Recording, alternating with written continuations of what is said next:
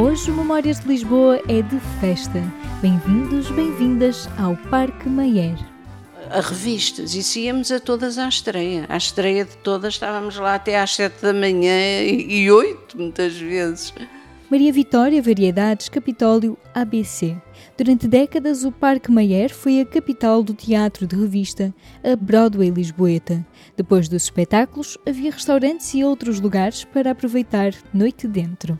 Eu acho que as revistas começavam por volta das nove horas da noite. Depois repetiam, a gente batia palmas e repetiam às vezes duas e três vezes, e depois aquilo dava até às oito da manhã. Quando era da revista, íamos todos para a revista. Zulmira Varandas lembra-se das noites, Manuel Claudino das tardes.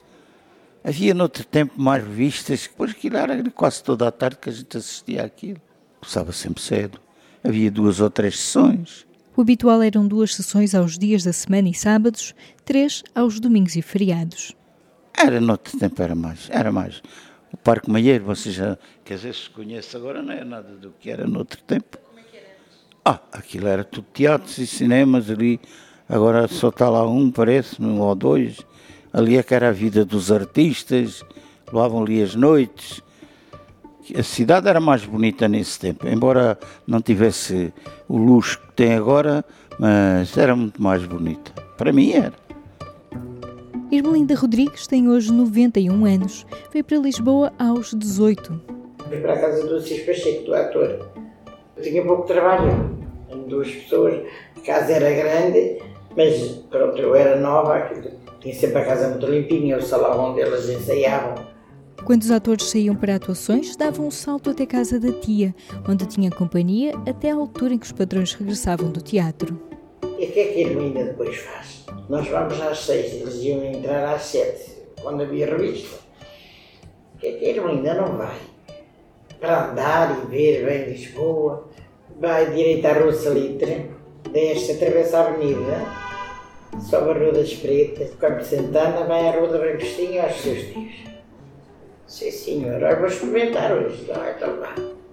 O teatro acabava lá para meia-noite, uma hora, e eu estava um bocado em casa da minha tia, depois vinha o meu tio ou o meu primo trazendo. Mas eu vinha sempre primeiro. Todos os dias para lá e para cá. E o teatro era qual? Parece-me que era Maria Vitória. Era Maria Vitória, era no Parque Meia. Uh, depois fui ver a peça mais que uma vez, que ela arranjou bilhetes para mim e para a minha prima. Quem também tinha bilhete garantido no Parque Mayer era Paulo Lima. O meu tio, no Parque Mayer, tinha lá uma banca dos jornais, jornais e, e, e, e livros. A, a banca do Anselmo. Eu ia lá quase todos os dias buscar e levar, dentro do Parque Mayer. Esse meu tio tinha acesso, porque na altura os empresários de lá eram muito amigos deles, e eles, e ele deles. E então deixavam entrar. Olha, foi ver uma peça com o Badaró. O Badaró é aquele que fazia de, de, de chinesinho limpo pó. Como explico? Havia ali muitas coisas. Por exemplo, quando vinha cá o, o Cantífolas.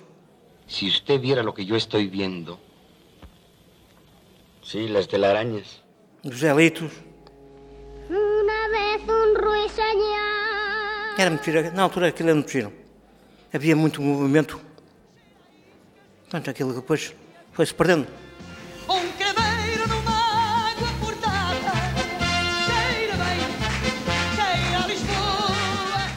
Além de ser a capital da revista à portuguesa e recanto de Boêmia em Lisboa, o Parque Mayer foi berço das marchas populares, uma ideia do realizador Leitão de Barros.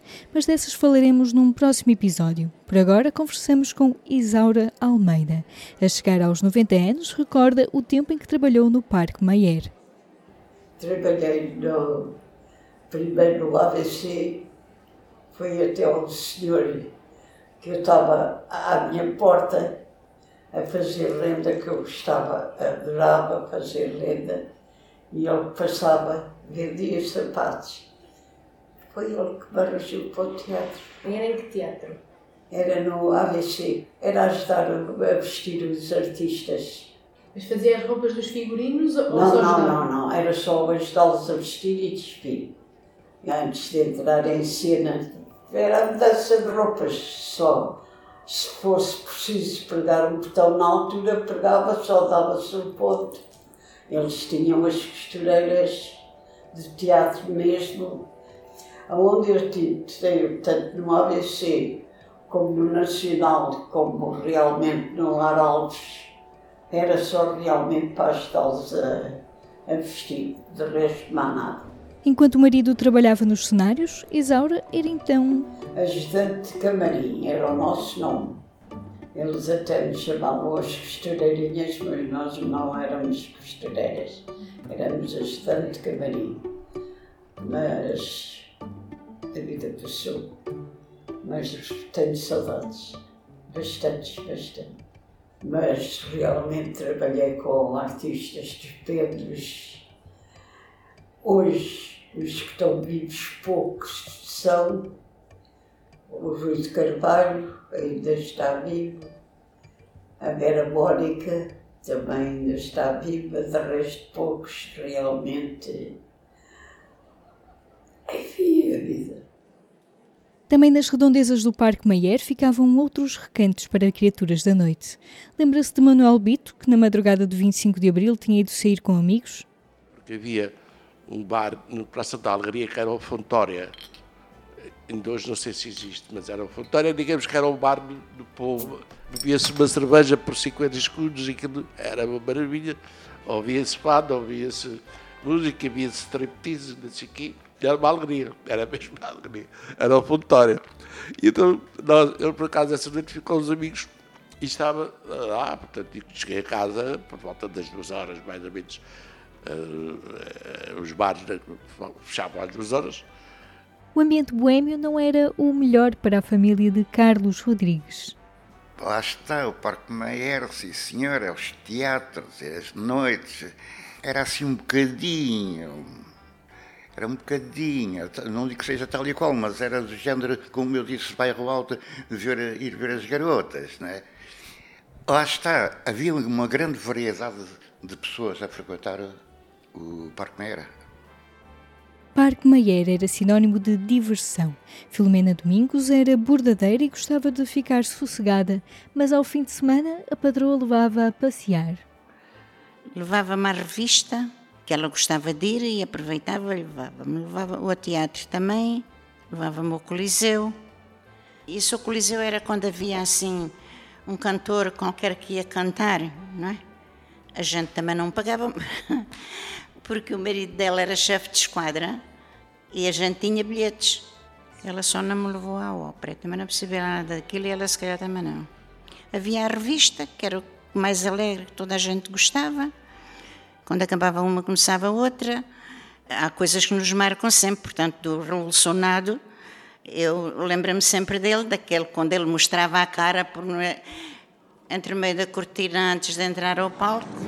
Está lá? É do inimigo.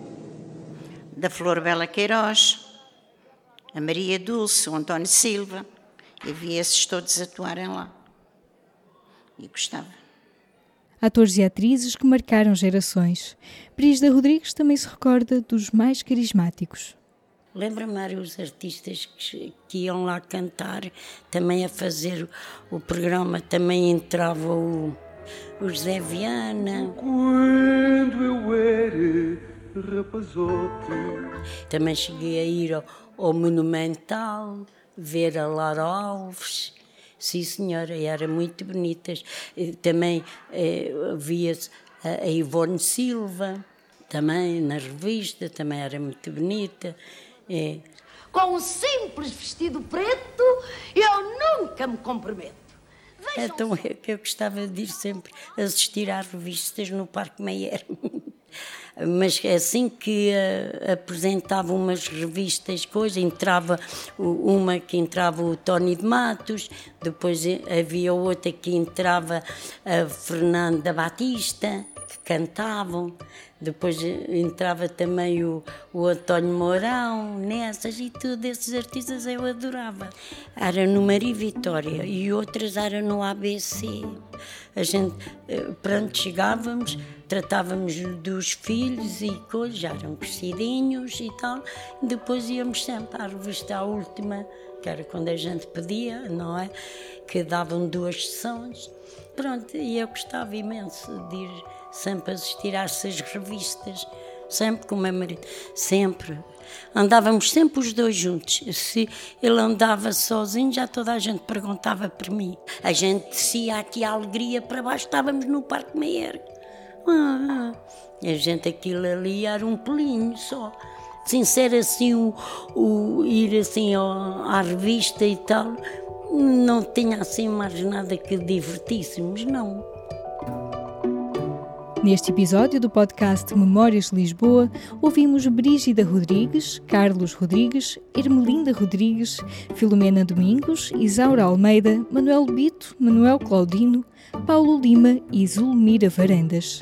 Agradecemos o apoio à produção dos Centros Sociais de São Boaventura, São Cristóvão e São Lourenço e dos bairros de Padre Cruz e da Flamenga. Memórias de Lisboa é um podcast do público produzido por Aline Flor e Magda Cruz. Este programa tem o apoio da Santa Casa da Misericórdia de Lisboa.